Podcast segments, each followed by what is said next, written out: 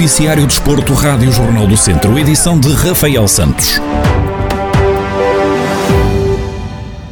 O cartão do adepto continua a dar que falar. A legislação não é nova, foi aprovada em 2019, mas a pandemia afastou os adeptos dos estádios e só agora a mudança está realmente a acontecer. Os protestos por parte dos adeptos dos clubes do futebol profissional são vários. No que toca a Viseu, o académico da Segunda Liga manifestou-se contra através de uma publicação nas redes sociais onde se pode ler o único cartão é do sócio. A Rádio Jornal do Centro contactou o clube academista que não quis prestar declarações acerca do assunto, mas ouvimos Luís Loureiro, adepto do académico de Viseu, que deixou bem claro que o cartão do adepto é discriminatório sou e somos, a nível de grupo, completamente contra este, este cartão. É um cartão completamente discriminatório, porque temos que, que dar a identificação, temos que pagar, coisa que já pagamos, eh, quando como somos sócios pagamos o cartão de sócio, não faz sentido nenhum agora fazer um cartão do adepto onde temos que pagar também 20 euros. Fora isso, a identificação nós também já temos, temos todos o cartão de cidadão, já estamos todos bem identificados, o que é o que a lei diz, que é o que temos que ter, não faz qualquer tipo de sentido uh, uh, esta discriminação. Para além de que estamos limitados onde crianças não podem, não podem entrar no, no, no setor criado para, para esse fim, onde só podem entrar pessoas do, do, cartão do adepto, só podem entrar a partir dos 16 anos. Não previu nada, os setores das claques, digamos assim, sempre foram setores muito mais controlados e sempre aconteceu tudo e mais alguma coisa. Não é por haver agora um cartão que acho que as coisas vão, vão mudar. Eu acho que isto a nível de,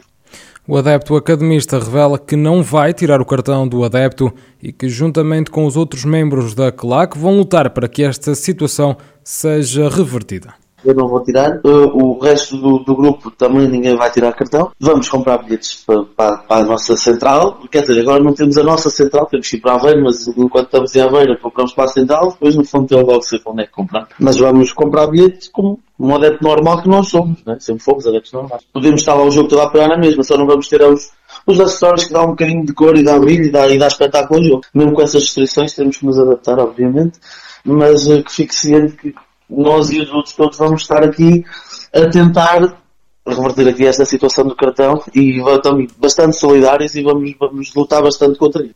Este foi um tema abordado na entrevista desta semana do Centro Desportivo com Rodrigo Cavaleiro, presidente da Autoridade para a Prevenção e Combate à Violência no Desporto, que explicou em que consiste este cartão do adepto consiste na definição para as competições profissionais e de risco elevado, apenas para essas. As competições profissionais são apenas as da Liga, as da Liga Portugal, portanto, primeira e segunda Liga, é disso estamos a falar, e depois de outros espetáculos esportivos têm um despacho formal de qualificação de, de risco elevado, obriga os clubes em prova a definirem antecipadamente, no início da época, um, e de fazer aprovar junto de diversas entidades, uma zona uh, com condições especiais de adeptos para o setor visitado e o setor visitante. É aquilo que nós conhecemos como as zonas habitualmente frequentadas pelos grupos organizados de adeptos, das claques. Portanto, é uma zona que se entende que terá outras condições de, de segurança, que deve estar assim definida. Da Primeira Liga, Diogo Peixoto, apoiante da claque Febre Amarela do Tondela, mostra-se contra esta medida que diz que vem retirar a liberdade aos adeptos.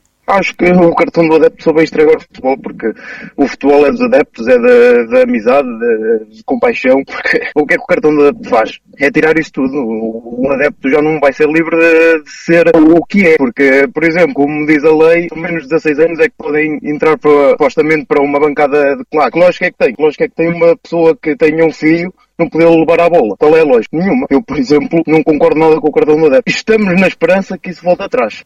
O cartão do adepto destina-se para já apenas aos clubes das competições profissionais de futebol, ou seja, primeira e segunda ligas. O bilhete válido até estas zonas de condições especiais deve ser adquirido exclusivamente por via eletrónica.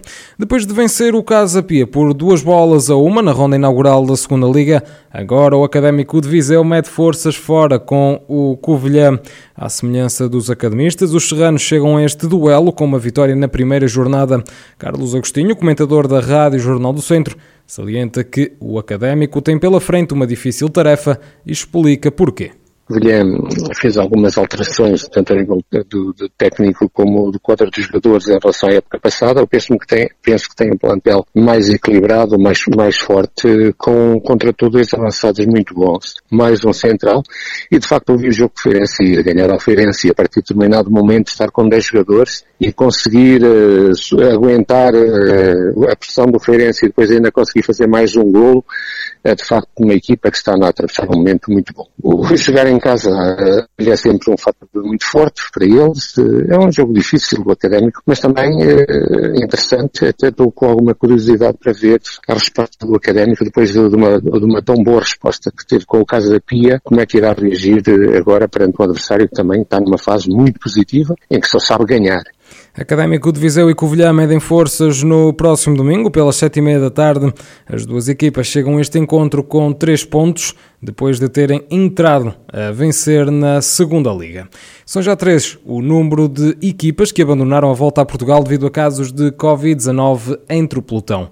A Rádio Popular Boa Vista foi a mais recente desistência, depois das formações espanholas da Carra Rural e da Euskadi terem também abandonado. Helder Miranda, diretor desportivo da TAF Fermes Indou Mortágua, a única equipa do distrito de Viseu em competição, fala sobre o clima de apreensão que se vive na volta a Portugal neste momento nós vivemos todos um bocado uh, num ambiente de, apreensivo, não é? Porque dizer, temos, feito testes, temos feito testes diariamente e, como é óbvio, se têm aparecido casos nas outras equipas, nós nunca sabemos se não nos vai calhar a nós. Portanto, a cada dia, a cada novo teste, uh, estamos apreensivos e é claro que é triste, deixa-nos tristes isto estar a acontecer, pela corrida, pelas equipas, não, é? não, não é bom para ninguém que, que, as equipas tenham que ir embora por, por, por terem casos positivos, mas infelizmente também sabemos que é uma realidade que, com a qual temos que viver hoje em dia e, portanto, nas, nas corridas durante este ano isto nunca tinha acontecido, nunca tinha havido positivos, infelizmente vieram aparecer na volta a Portugal. Mas é, é a realidade que existe, o Covid está aí, a pandemia está aí, está em todos os países, já aconteceu noutras corridas, noutros, noutros, noutros países do mundo, agora está acontecendo a volta a Portugal. E Helder Miranda admite que é preciso cuidado em todos os momentos da prova para que consigam chegar ao fim da corrida sem ter nenhum atleta infectado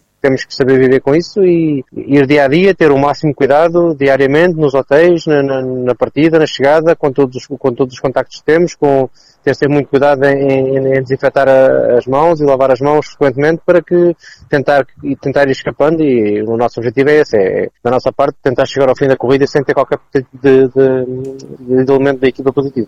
A pandemia da Covid-19 continua sem dar tréguas e já fez moça na volta a Portugal. As equipas da Rádio Popular Boa Vista, Euskadi e Carra Rural tiveram de abandonar a prova por terem ciclistas infectados com o novo coronavírus.